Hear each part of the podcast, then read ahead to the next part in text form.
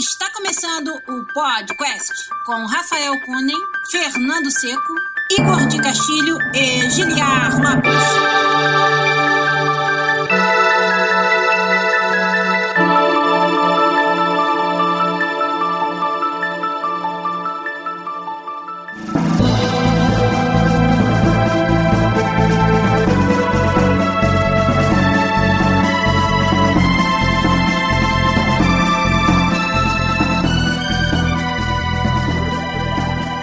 Podcast na área, galera!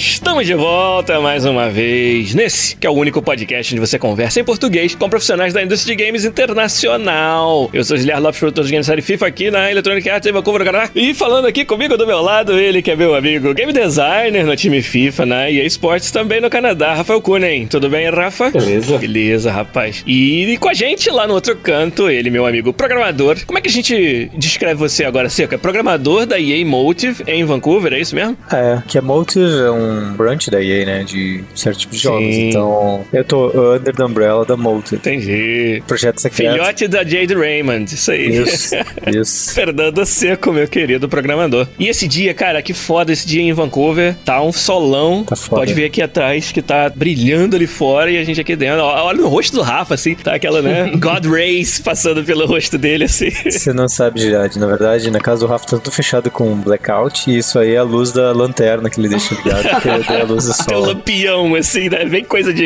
eremita, assim. Um lampião do lado A dele. única pessoa que toma banho de sol aqui em casa é a minha gata.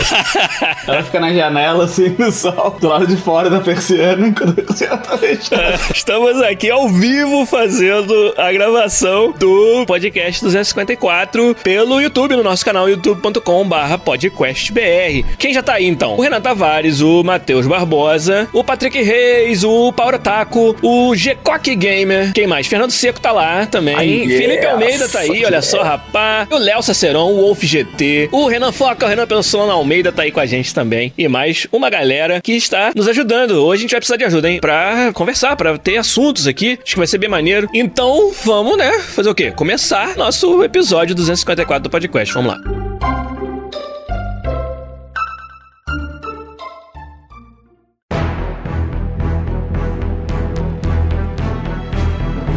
Rafa, quer contar pra gente aí na Steam Summer Sale em quais jogos você gastou seu dinheiro que você nunca vai jogar?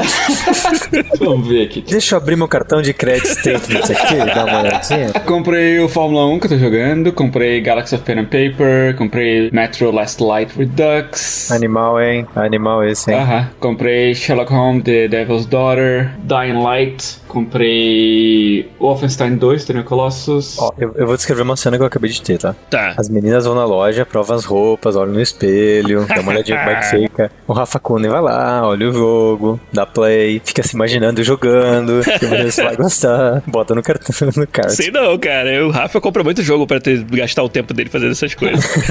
você falou que jogou Fórmula 1. Eu vi você jogando, Rafa. O que, que foi que você tá jogando ontem que eu vi que era interessante de falar? Agora eu esqueci. Red Faction Que eu fico stalkeando você, né? É, exato. O que, que você tá achando? Então, eu, cara, esse é um, um clássico cult, assim, sabe? Ele saiu faz bastante tempo e relançaram agora a versão remasterizada, né? Com melhores gráficos, a resolução mais alta, melhor animação e efeitos visuais e tal. Esse jogo é muito bom, cara. Eu tô até jogando de novo, assim. Ele é muito gostoso de jogar, todo destruível, assim, e ficar brincando com as bombas e rocket launcher e, e pra ficar destruindo as coisas, assim, é muito divertido de jogar. A história do jogo é interessante também. Todo mundo, assim, em Marte, que eles criaram é bem legal, assim. Eu tô, tô gostando bastante. Quem já tinha o jogo é de graça, né? Essa Remastered Edition. Adoro quando eles fazem isso, cara. Daí eu botei aqui pra ver como é que tava e continua divertido, bem legal. Eu recomendo. Pra quem nunca jogou, essa Remastered Edition tá bem, tá bem legal. E você, Fernando? Tá jogando o quê? Tem quanto que é de mão? Putz, semana eu só joguei Overwatch, não fiz mais nada. Na verdade, fiquei fazendo outras coisas aleatórias. Limpei bicicleta pra passar o final de semana, fiz pão, essas coisas assim, sabe? Coisa de velho. Cara, eu não tô entendendo essa, essa nova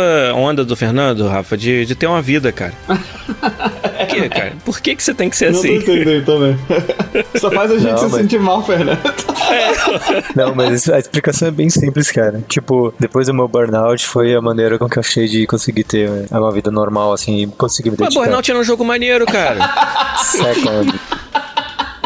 Principalmente o Paradise, né? Mas aí eu joguei, cara, o, a feature do Looking for Group do Overwatch é muito interessante ver como deu um turn up de tables, assim, sabe? De mentalidade de comunidade. Eu achei que é uma feature que tá sendo lançada. Explica talvez... pra gente como é que é. Eu, por exemplo, não sei. Eu acho melhor contar a historinha, cara. É bem legal a historinha, assim, sabe? Sete anos atrás, a Riot descobriu que a comunidade deles era a coisa mais tóxica depois de Plutônio, sabe? Ah, então eles tentaram criar vários mecanismos de fazer as pessoas terem good behavior. O primeiro foi da badges. Você é um bom teammate, você é um bom líder e você é um bom oponente. Então você. Mas badges positivos, ou tinha negativo também? Não, só positivo. Mas se você fosse banido, etc., você perdia todos os badges. Então quando você via na, na tela de personagem, tá carregando o jogo, aparecem as cartas, né? Do League of Legends e aparece o badge. E, em geral, isso era uma coisa bem bacana, porque quando você via alguém no seu time com certos badges, você tinha algumas certas expectativas, né? E aí você via que aquilo se realmente acontecia, se elogiava o cara, etc, né? Então você era uma coisa de sportsmanship. Mas um grande problema do jogo era como montar um time próprio para jogar o que chama meta, né? Meta é nesses MOBAs e Overwatch, etc, a configuração de jogo de personagens que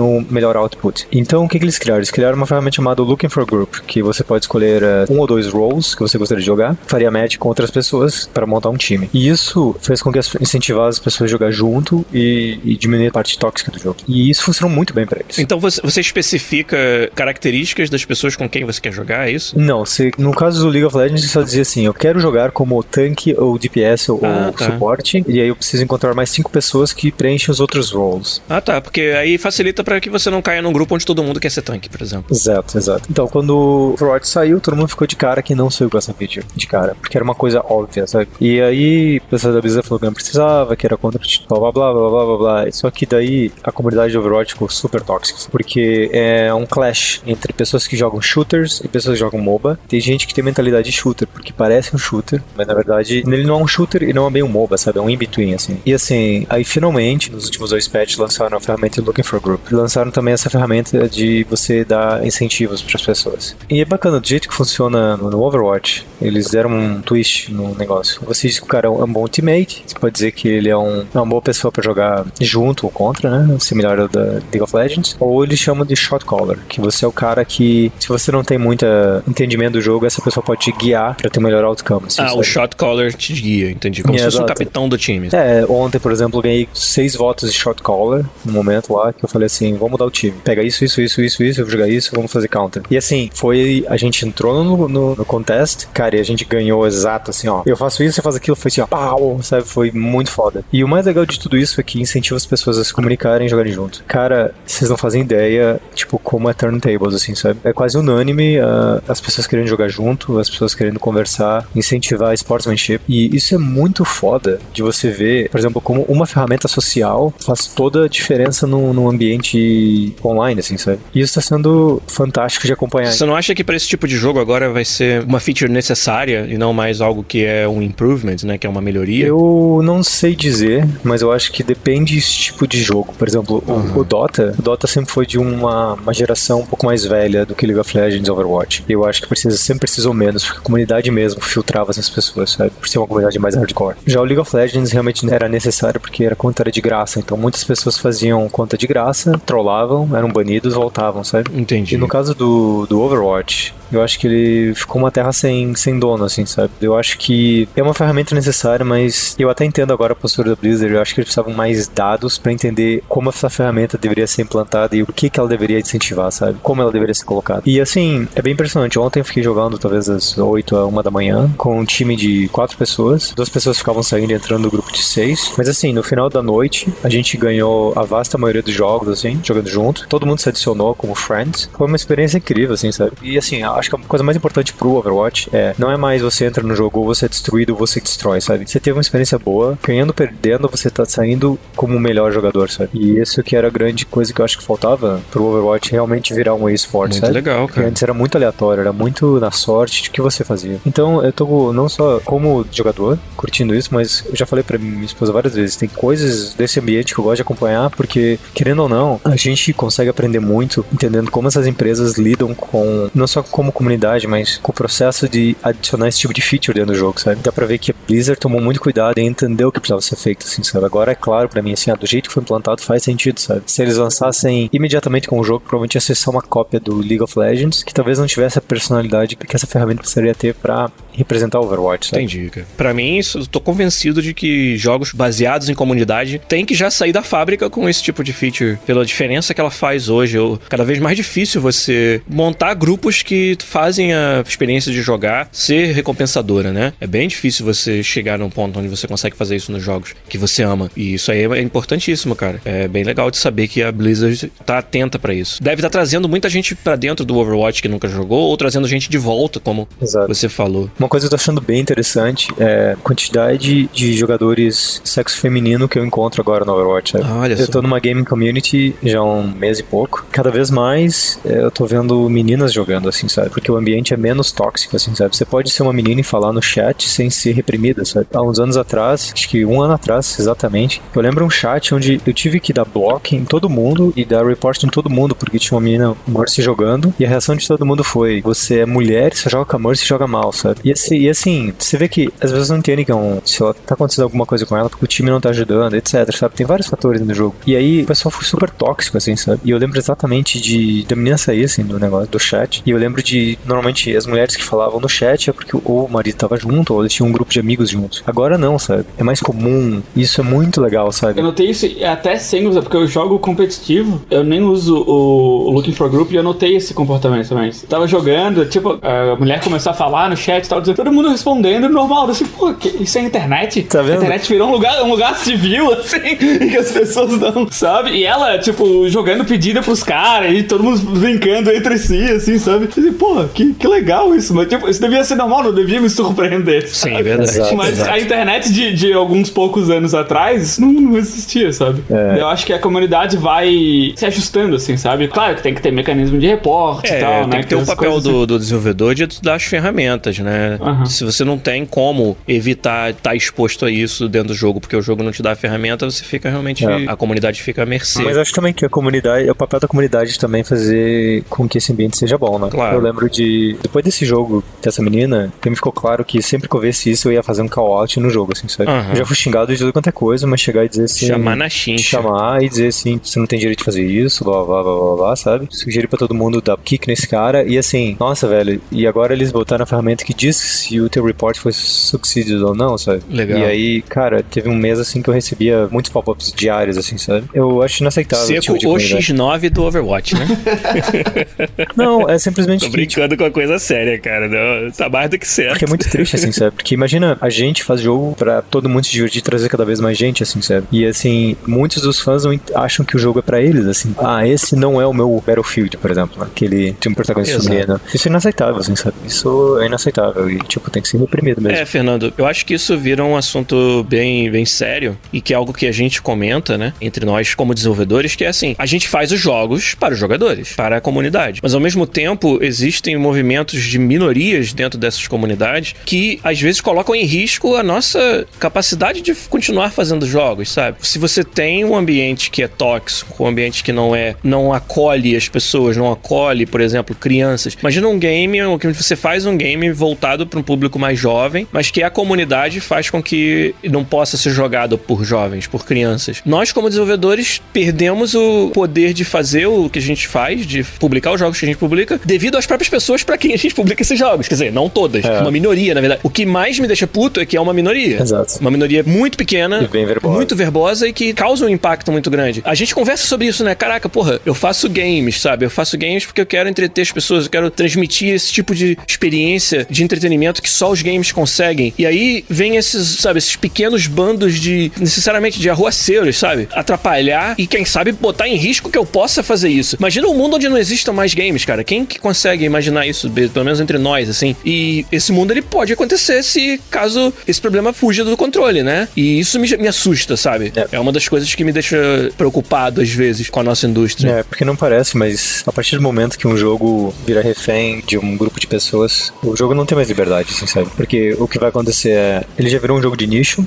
e o nicho sendo aquele jogo, sabe? Se você mudar a essência daquele jogo, você perdeu o nicho e não tem mais interesse das pessoas, sabe? Você tem que praticamente rebranded tudo e fazer tudo propaganda de volta, sabe? Eu não imagino. Eu não imagino a quantidade de dinheiro que as empresas investem em ferramentas sociais e se diminuir a toxicidade. Eu acho que isso é muito importante, cara. Isso aí tinha que ser do mesmo forma que você tem gráficos, AI, features online. Isso tinha que ser um, quase que um pré-requisito de um game, sabe? Como que eu vou gerenciar minha comunidade, ou dar ferramenta para a comunidade se gerenciar. Principalmente jogos massivos online, né? Na minha cabeça isso aí é obrigatório. Mas você acha que a gente teria, tipo, dado necessário o suficiente antes de rolar a feature para poder dizer como é que a feature É, de deve ser fato, montada? é difícil. Você pode usar exemplos de outros jogos. Se você tá fazendo um novo Overwatch hoje, você vai usar o exemplo que a Blizzard já tem, ou que o LoL já tem. Mas os jogos já são serviços, e já são atualizados, a grande maioria deles. A gente fala muito disso aqui. Então, parte desse serviço tem que ser isso, eu acho. Ah. Tem que ser reagir a esses incidentes e ajudar a comunidade a se tornar mais saudável, É sabe? tipo, tentar fazer as pessoas serem menos ruins na internet, É né? aquele tipo de coisa. Não era pra gente precisar fazer isso. Não era pra você precisar dizer, ô coleguinha, não trata mal o outro coleguinha só por causa do, do gênero. Ou da, é o tipo da coisa que você não precisava falar. Mas a gente vive num mundo onde precisa, infelizmente, entendeu? Então, vai fazer o quê? Você tem que fazer, cara. O jeito que você colocou é muito surreal, né? É muito engraçado isso. O Rafa tá quietinho não, ali, não, viu? não tenho nada o que discordar. Então Você não precisa só discordar, Rafa. Você pode dizer, hoje, Giliard, essa opinião foi muito boa, hein? Mas assim, só pra terminar, Rafa, dois anos depois você voltou, você acha que teve um grande improvement, então? Você acha que tá no Ah, sim, certo? cara. Nossa, tipo, cara, eu tô falando da comunidade do Overwatch em si, né? E quando eu jogava, quando saiu o jogo, jogava bastante até, tinha muito essa. Eu, eu não ficava afim de jogar porque eu não sou pro, sabe? Eu sou meia boca, assim. Tanto que é, o, o- o- os personagens que eu posso jogar são bem limitados, sabe? E, tipo, não tinha muito, muito mais o que fazer. Tipo, peguei e saí, assim, não, não empolguei mais. Depois voltar a jogar, do nada o Igor me empolgou a jogar um dia randômico. O Igor faz isso com a gente. E ele empolga os outros pra jogar e ele não joga, né? e essa parte eu não sabia, tá vendo? Pô, eu tô, tá bem legal, assim, sabe? Eu, mesmo até jogo competitivo, vou jogar e tal, daí eu até falo no, no chat assim, pô, eu não sou muito bom, eu jogo com a Mercy só porque, sabe? E todo mundo, não, não, beleza, então, fica aí, vai atrás de mim. Eu não sei se nesses dois anos, assim, com, com as medidas que foram tomadas pela Blizzard e até, ou sei lá, talvez meio que quem ficou no jogo agora é o pessoal que quer jogar, sabe? Depois de desses anos que passaram, dois, três anos do lançamento do jogo, quem, quem entrava só pra trollar e tinha essa, essa mentalidade tóxica, talvez já tenha até saído, sabe? Quem ficou é quem que se importa mesmo com o jogo, não sei. É claro que também as medidas que a Blizzard tomou, todas as coisas que você que falou, as features novas, com certeza ajudaram, né? Falta só o Giliard, né, cara? Mas ó, eu vou dizer, o Giliard tem medo, cara. O Giliard tem medo de ficar viciado, porque ele sabe que ele ia ficar muito viciado, cara. Eu já tenho uma coisa na minha vida chamada FIFA, seco, eu não posso ter Giliard tem um duas. pezinho no Quake, hein? Só pra vocês saberem, no, no passado o Giliard era um bom Quake player. Não sei se era bom, mas eu era um frequente Quake player. se era bom, já não sei. Que nem a história do Rude, O então. Rudy era um estagiário nosso na Hoplon que foi desafiado pra jogar Quake e aí meteu a sova, né? Não, é legal foi a introdução, assim, um game design chegou pra ele, então, eu jogo Quake com joystick e com trackball. O meu trackball é setado pra eu dar 360 só com giro de dedo. E aí, a precisão do meu joystick é headshot, não sei o que. Então, ó. Ele botou todo o setup, assim, tipo, um trackball de, sei lá, 300 reais, um, um force feedback da Microsoft de mais 300 reais. Daí o Rudy, pô, eu tenho esse mouse aqui da, da Genius aqui de 12 pila. um mouse gênios. É só que eu sei jogar. Daí o cara, não, beleza, então. Aí começa o jogo. 1x0 pro cara do trackball. Era melhor de 30, era melhor de 30, né? 3 minutos depois, 30x1 pro Ruth. tipo, 13 minutos. É, foi genial. Muito bom. Skill versus bullshit. Aí o nome de um programa bom, hein, cara? Skill versus bullshit. Muito bom. Tinha um programa aqui da, da MTV que era um lutador profissional que ia bater nos bullies. Tá ligado nisso? Aham. Tinha um programa da MTV que era isso. O cara ia pelos Estados Unidos achando bullies, ia lá e desafiava o cara pra uma briga de verdade. Claro que ele sempre ganhava, né? Porque ele era lutador profissional. Tinha um programa da MTV. Você vê o que se tornou a MTV. Nossa, cara. A MTV, quando a gente era moleque, era o lugar pra ir ver clipe de música. Aí virou agora, tem programa de garotas de 12 anos grávidas. É, o programa é sobre isso, cara. Oh. Outro dia eu tava surpreso que a MTV ainda existia, cara. Tinha uma propaganda, alguma coisa da MTV na internet, daí eu olhei pra menor e assim, pô, a MTV existe ainda? Nossa, É, é, tão irrelevante assim que. De fato.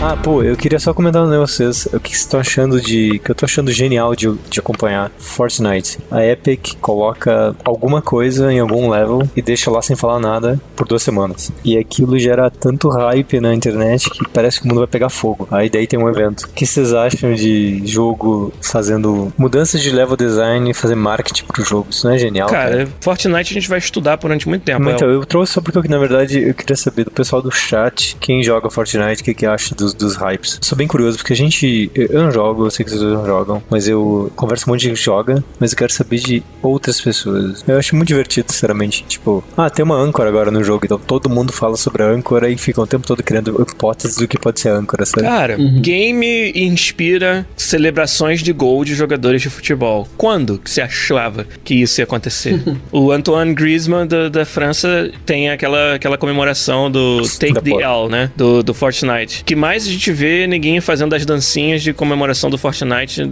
na rua. Puta, isso é surreal, né? É um fenômeno, né, absurdo, cara. É a galerinha da geração mais jovem do que a nossa e bem mais jovem que abraçou e, cara, acabou. Engraçado isso, né, cara? Que a Epic não lança um jogo faz tempo, assim, né? Eles estavam focados É. totalmente no Unreal, sabe? Eles eram até então um estúdio que faz engines, e não um estúdio mais que faz jogos, né? Há muito tempo. E daí do nada, assim, ah, tem esse jogo que eles estão fazendo no canto, assim, daí viram uma oportunidade, mudaram e agora a Epic virou o superstar do negócio, assim, né, cara? É Sim, ó, o tudo. Adriano Machado falou um negócio interessante, ó. Ele trabalha numa Olha escola de programação pra criança e adolescente. Sete em cada dez só falam de Fortnite. E aí ele falou outra coisa bem interessante, ó. Fortnite pegou a geração de Minecraft que cresceu, olha Nossa, só. isso é Faz todo sentido, cara. E o Vinícius Curto lembrou, como o Rafa tava falando, que o Fortnite não era Battle Royale quando começou. O Fortnite era um jogo de Tower Defense, meio diferente. E quando saiu o PUBG, eles viram a, a uma loucura que foi. e Eles, porra, vamos fazer um Battle Royale de graça do nosso jogo. Em 20 minutos. Em 20 minutos a gente tem um engine, a gente tem ah, condições de, de entendeu, dar um rollout disso aqui super rápido. E olha, olha o que eles fizeram, cara, o monstro que eles criaram. Disparado o jogo mais transmitido pelo Twitch. A gente já falou disso aqui, né, que ele ser altamente assistível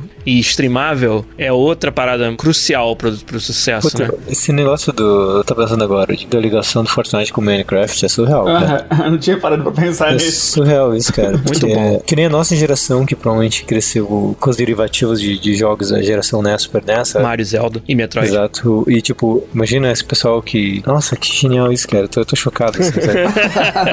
Explodiu a cabeça do seco agora, hein, Adriano Machado? Não, mas eu tô pensando assim, se foi de propósito ou não foi de propósito. Foi do tipo, no sentido de que as pessoas. Porque às vezes o game design, o Rafa já me corrige, mas às vezes o game design acontece naturalmente, do tipo, você não planeja um É nicho. igual futebol, cara. Não tem que fazer plano, não tem que estudar. Não, não, não. É que às vezes a influência tá embutida em você, sabe? não, eu tô entendendo exatamente você tá não pensa assim, ah, eu vou fazer esse jogo porque essa geração foi inspirada por esse jogo. Você faz um jogo pra assim, ó, puta, sabe o que ia ser legal? Fazer isso, sabe? Todo mundo, puta, ia ser massa ter isso no jogo, sabe? Porque o cara se identifica com uma feature que ele jogou no jogo anterior, sabe? O que eu acho que aconteceu foi que a Epic queria promover o jogo deles. É um jogo que tá em desenvolvimento há bastante tempo, sabe? Viram que o PUBG tinha audiência, né? Um jogo que não é dos melhores, assim, tem várias falhas técnicas, né? De, bem óbvias, assim. Tinha uma Os oportunidade. caras né? pegaram assim, é, os caras pegaram assim, ó, fulano, tu aí, tá sem fazer nada, você sabe? Tu quer tentar ver se tu consegue botar um, criar um game mode no Unreal aí pra Battle Royale? Ah, tá, beleza, no almoço eu te mostro aqui o protótipo. E fizeram, e ah, vamos, vamos jogar de graça pro pessoal jogar aí no fim de semana e ver, eh, pegar a mecânica do jogo e talvez se eles gostam de, do Fortnite, sabe? Eu acho que talvez possa ter sido isso, sabe? Fizeram mais pra um modo pra promover o jogo, sabe? Foi, tipo, além das expectativas deles, assim. Eu não sei se eles estavam prevendo, tipo, ah, a gente vai Eu, pegar eu esse sei nicho. que eles não estavam. A gente vai pegar esse nicho e vamos dominar o mundo, sabe? Eu acho que foi quase sem querer, sabe? Mas é claro que eles abraçaram isso e estão na onda ainda. É aquela coisa, eles estavam numa posição que tornava possível esse sucesso, que é a posição de ser o dono do engine, de ter uma plataforma pronta para você trazer um, um novo modo de jogo em tempo recorde e ter observado essa oportunidade de mercado, igual você falou. Tudo isso são os ingredientes que você se arma para estar numa posição de ter sucesso. Garante sucesso? Não, nada garante. Mas o melhor que a gente pode fazer como desenvolvedor é nos armar desses argumentos que levam ao sucesso e aí tentar, entre aspas, torcer, cara. Muito disso é, é realmente estar no lugar certo, na na hora certa e quanto, obviamente, quanto mais vezes você tentar isso, maior a sua chance de ter o sucesso. A gente fala muito sobre quantos projetos dão errado para aquele projeto que deu super certo existir, sabe? E isso aí não é diferente no caso de uma, uma Epic, de um Fortnite, não tenho dúvida. Pra mim, a coisa mais fascinante de tudo que a gente faz aqui é quando o pessoal conversa com a gente das experiências que eles têm local, assim, sabe? Ah, conversei com tal pessoa e tal pessoa tem essa influência, sabe? E eu consigo ver esse take do problema, assim, sabe? Que é juntar todos os diferentes takes e discutir o que acontece, sabe? Eu nunca imaginaria isso que ele falou, sabe? Do Minecraft, porque as pessoas que eu conheço que jogaram Minecraft não jogam Fortnite, sabe? Eles jogam outros jogos, assim, sabe? Mas isso foi genial, assim, sabe? Putz, foda. Fazia tempo que eu não vi uma relação indireta tão, tão óbvia, assim, sabe? Tão óbvia não sendo óbvia. Óbvia depois que você ouve e genial antes. Tudo tem influência, sabe? Ainda mais com hoje, que antigamente tu tinha que tinha que sair o jogo, pro jogo afetar o público de uma maneira em que, em que tu sabe que ele é, que aquelas mecânicas são aceitas ou não. É um turnaround, era um turnaround grande assim, sabe? E às vezes até para isso, para afetar o desenvolvimento de outro jogo e entrar no ciclo de desenvolvimento do talvez do próximo jogo, veria só essa, essa influência tipo três anos depois, sabe? E hoje em dia eu acho que isso, essa, esse ciclo de influência é muito mais rápido. Saem mais jogos por tempo, cada dia sai jogo diferente, sabe?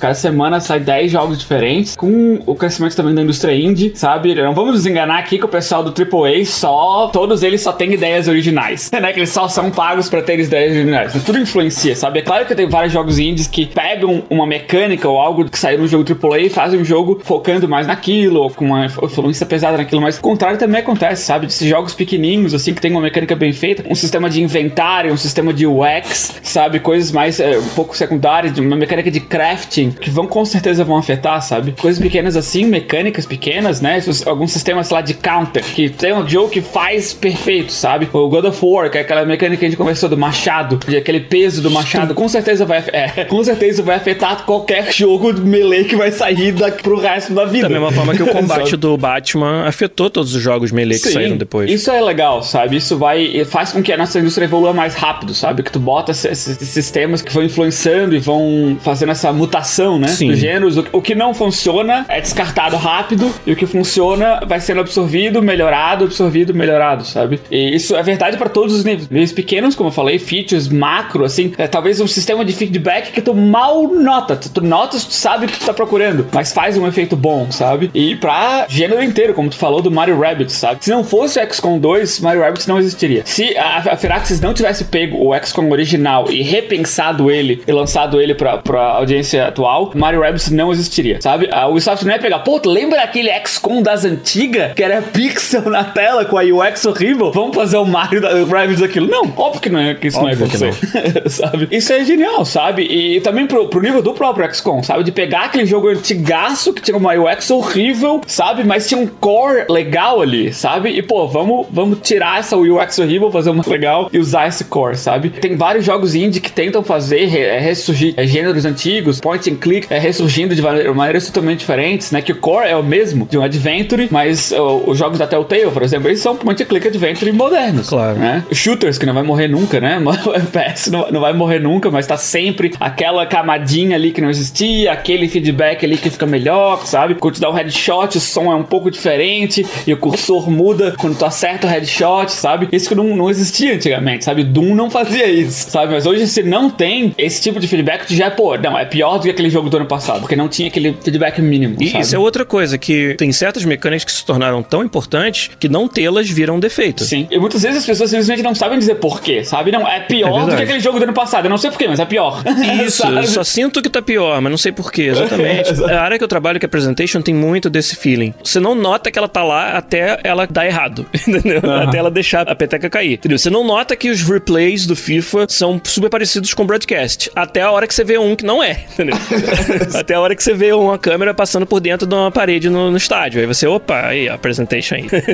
é bem assim. Cara, eu acho que tudo que você falou, eu concordo 100%, mas eu acho que o fenômeno que a gente falou do Fortnite com relação à geração Minecraft é, é outra parada ainda. É, é- porque o Minecraft com o Fortnite não são jogos que tem tanta interseção de mecânica assim. Eu tava mais interessado nessa coisa de você herdar um público-alvo, sabe? Um exemplo bem idiota, mas o Nintendo Wii. Aquele público que comprou o Nintendo Wii igual, sei lá, macarrão na- no, no supermercado, e não foi herdado por nenhum outro produto de entretenimento que eu saiba. Aquelas pessoas compraram o Wii, jogaram só o Wii Sports, não compraram outros jogos, porque era a máquina de jogar tênis e boliche, né, etc. E essas pessoas, quando enjoaram disso, botaram na gaveta. E não necessariamente foram herdados por outro produto. Mas muito me interessa mais essa, essa visão de. Imagina a comunidade dos games como uma entidade própria que cresce, sabe? Que se amadurece, né? Que se desenvolve. E analisar os jogos e como a gente faz os jogos sob esse prisma. Assim, o cara que era o fã de Final Fantasy 2 lá no, nos seus 13 anos de idade, hoje tem 30. Que jogo que eu faço para ele sabendo que ele era fã de Final Fantasy 2 quando ele era moleque? Mas hoje ele tem um emprego, uma família, outro ritmo de vida, outros interesses, talvez. Será que é possível a gente fazer esse paralelo assim? Eu acho que é uma questão muito interessante aí, para qual eu não tenho resposta, mas que, que eu gostaria muito de pensar mais sobre ela. Assim. Eu tenho mais gasolina pra botar nesse fogo pra gente pensar. Aham. Porque não é só sobre os jogos que você vai fazer para certo público, mas é os jogos que você gostaria de fazer também. Por exemplo, eu como desenvolvedor, eu tenho um monte de jogo na minha cabeça que eu amo, que eu gostaria que essa experiência fosse passada adiante, assim, sabe? Mas é muito provável que não ia ser tão bem sucedido quanto outros jogos, assim, sabe? Entendi. Então qual vai ser a minha motivação de criar um- uma coisa nova que não tem minha identidade, sabe? Que não tem meu background, que não tem minha paixão, sabe? Por exemplo, eu acho que se eu fosse trabalhar no shooter, seria o ideal pra mim sempre, sabe? Uhum. Sempre jogos com shooter, trabalhando com mecânica de shooting, porque isso é uma coisa que eu gosto muito. Mas se fosse, por exemplo, pra eu bolar alguma coisa, tipo, que fosse um, sei lá, um derivativo de Minecraft, sabe? Eu não teria essa paixão, assim. Como um gameplay programmer, não seria o ideal pra mim, sabe? Entendi. Imagino que pra design seria a mesma coisa, assim, sabe? Ah, você tem que bolar um design pra um jogo que você não tem paixão, sabe?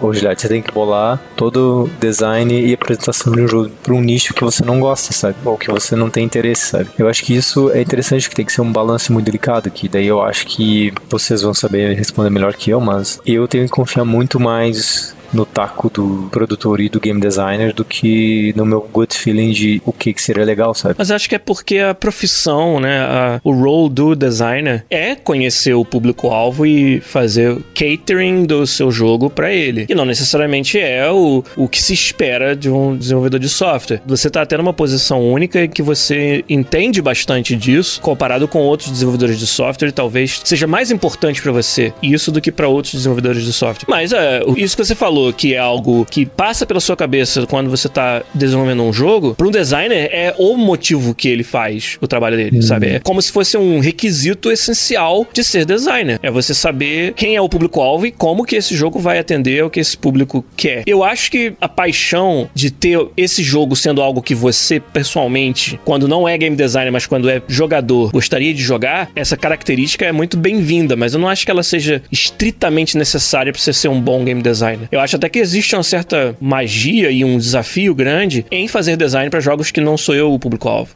E acho que a gente amadurece enquanto indústria, enquanto papel, né, como game designer, quando a gente consegue fazer isso, quando a gente consegue fazer um detachment, né, você se separa daquilo da sua obra. A obra ela pode não ser pra você, mas você consegue fazer uma boa obra pra outros e isola o que que faz essa obra ser boa e como você conversa com aquele público. O que que você acha, Rafa? Você como designer, tô precisando da sua ajuda aqui. Então, eu acho que fica mais fácil tu criar soluções e design pra algo que tu é apaixonado, porque o teu material é muito maior, né? É, tu claro. se expõe muito mais àquele tipo de material, porque tu gosta dele. Então, as soluções elas vão, vão vir pra ti mais facilmente. Mas, às vezes, como qualquer profissão, tu vai ter que fazer algo que não é aquilo que tu é mais apaixonado e vai... Ou talvez é até o projeto que tu quer, mas não é aquela feature que tu quer, sabe? Então, em contraste, não vai ser aquela coisa que tu mais quer fazer, sabe? Mas daí tu vai precisar também pesquisar, tu vai precisar capturar influência. E às vezes é difícil, sabe? Mas, de novo, é, é- é um trabalho. A gente vai precisar fazer esse tipo de pesquisa, conversar com quem gosta daquele gênero, sabe? Pra ser amigos que gostam, colegas até do mesmo estúdio, colegas fora da indústria, sabe? Pra capturar aquilo que é interessante pra, pra aquele tipo de jogo, mesmo não sendo o teu, o teu preferido. Claro que eh, o que a gente quer na nossa indústria, talvez seja verdade pra qualquer uma, né? Sabe? O cara, o cara é jogador de futebol, ele quer jogar no Real Madrid, Claro. sabe? O cara é advogado, ele quer ser aquele advogado do serial killer, Sim, sim. sabe? O cara é policial, ele quer ser o detetive que desvenda o Sei que mistério. queria ser o Robocop.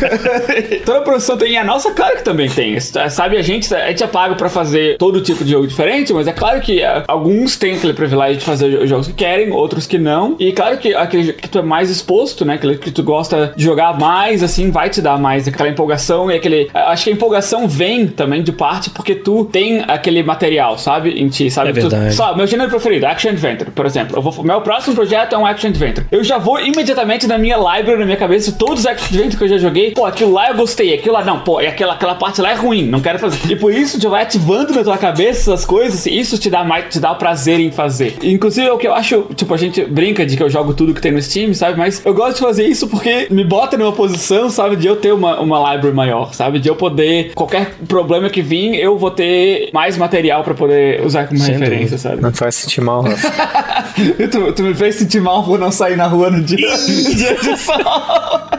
É, essa, essa é uma discussão muito louca. Eu já, eu já contei pra vocês que durante o desenvolvimento do Mass Effect tinha uma feature pra implementar e eu fui conversar com o design dizendo que como a gente tinha que justificar o tempo, não tinha tempo pra fazer e eu tinha que fazer um breakdown, a feature tinha que ser feita do zero, eu queria entender qual é a motivação pra fazer a feature. Então a feature era crafting, sabe? A gente passou uma manhã discutindo como ia ser crafting e por que do crafting. E eu falei pra ele, tudo que você tá me escrevendo é boring, tudo que você tá me escrevendo eu não vejo apelo algum. Aí ele falou assim pra mim, eu também não vejo apelo algum e eu também acho boring, mas existe um nicho de pessoas que ama isso. Profundidade de RPG é dado por parte do crafting. Então, beleza, daí a gente implementou, daí a gente fez, ficou legal, assim, você podia fazer um monte de coisa. E aí, quando ficou no Wild, na internet, sabe? Quantidade de, de streamers mostrando builds e craftings de coisas que eles fizeram. E a quantidade de gente fazendo follow-up naquilo, fazendo aqueles próprios builds dentro do jogo, sabe? E compartilhando a experiência deles, pra mim foi do tipo, what the fuck, sabe?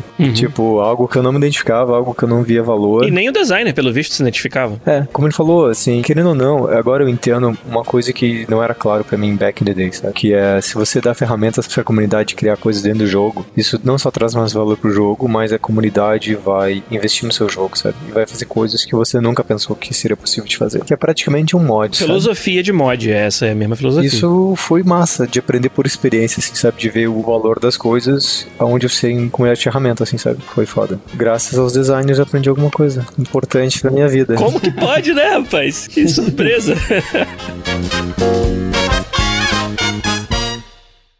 Pod Quiz.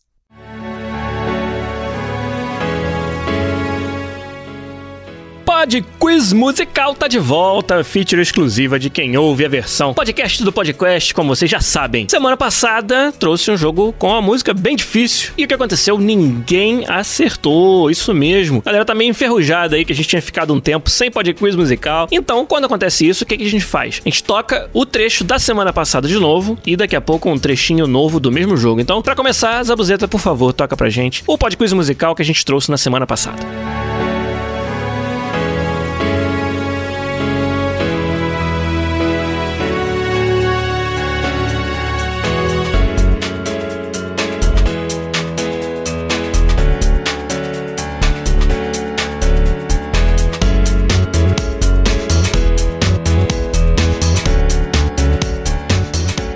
Como ninguém conseguiu adivinhar esse jogo, a gente traz mais um pedacinho de outra música do mesmo jogo pra deixar mais uma semana aí pra vocês tentarem descobrir. Toca aí, Zabuzeta, por favor. Pode quiz musical, segunda tentativa.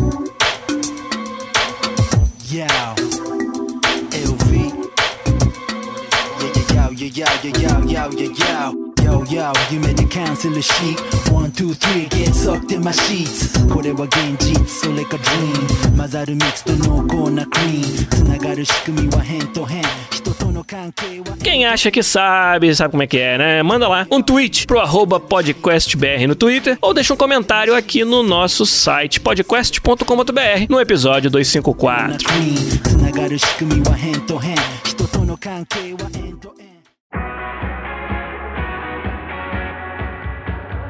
Então é isso, gente. A gente fica por aqui. Quem acompanhou no YouTube, a gente pede desculpas que não conseguimos terminar a transmissão por lá. Muitos problemas técnicos aqui com o nosso software de streaming, mas para isso que a gente tem o podcast e para isso que a gente conta com o Zabuzeta para editar tudo bonitinho para você que tá ouvindo essa versão editada não ter que passar pelo mesmo perrengue da galera lá que tava no nosso canal. Mas esperamos que aos trancos e barrancos tenha sido um bom podcast para vocês com umas discussões bem maneiras. Tá faltando aqui coisas para falar, então vou fechar. Que tal? Rafa Konen, obrigado, cara. E aí? Valeu. Essa sua vida super agitada de pegar sol inclui o que hoje à tarde? Não pegar sol.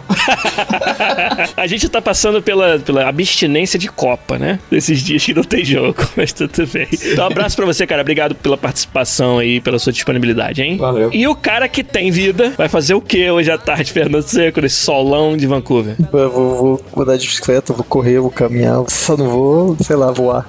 Se pudesse voar, eu Só porque não é. Vancouver é é, é muito, é muito hands-on pra mim, assim, sabe? Nesse sentido. A galera lá do, do chat do YouTube tava falando que você tá mais corado e tal. É, não, não é tô- sou- tô um rapaz mais bonito, né? Tô mais saudável. Então tá bom, Seco. Um abraço pra você também, obrigado. Valeu, e a gente se despede por aqui de Lopes também, se despede de vocês. Até semana que vem com mais um podcast. Tchau!